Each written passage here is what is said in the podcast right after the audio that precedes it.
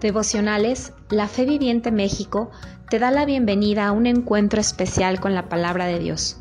Prepárate para escucharlo.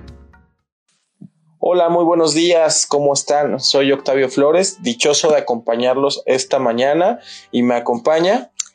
Hola, soy Betsoa Martínez, también es un placer para mí acompañarlos en este devocional.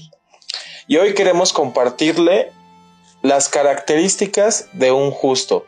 Y para esto me gustaría que me acompañaras a Job 1.1, que nos dice, hubo en tierra de Uz un varón llamado Job, y era este hombre perfecto y recto, temeroso de Dios y apartado del mal.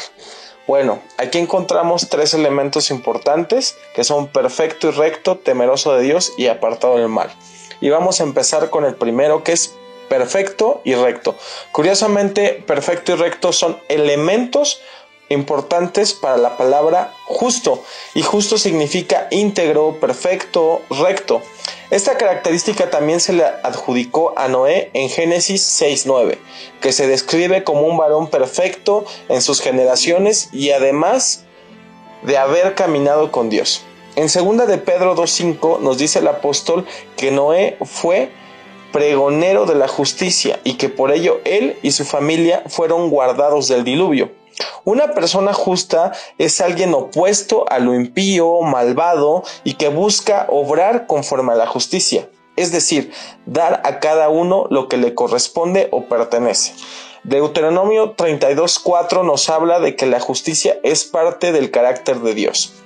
Él es la roca cuya obra es perfecta, porque todos sus caminos son rectitud. Dios de verdad y sin ninguna inequidad en él. Es justo y recto. Entonces entendemos que Jesús fue justo y Noé fue justo. ¿Qué otra característica tenemos, Betsoa? La segunda característica se titula temeroso de Dios. El temor como un sentimiento pasional te hace huir o rehusar aquello que se considera dañoso, arriesgado o peligroso. Pero el temor a Dios es un temor o miedo reverencial y respetuoso que nace de conocer quién es Él y lo que Él aborrece. El libro de Proverbios capítulo 8 versículo 13 dice, El temor de Jehová es aborrecer el mal, la soberbia y la arrogancia, el mal camino y la boca perversa. Aborrezco. También Proverbios 8:10 dice, el temor de Jehová es el principio de la sabiduría y el conocimiento del Santísimo es la inteligencia.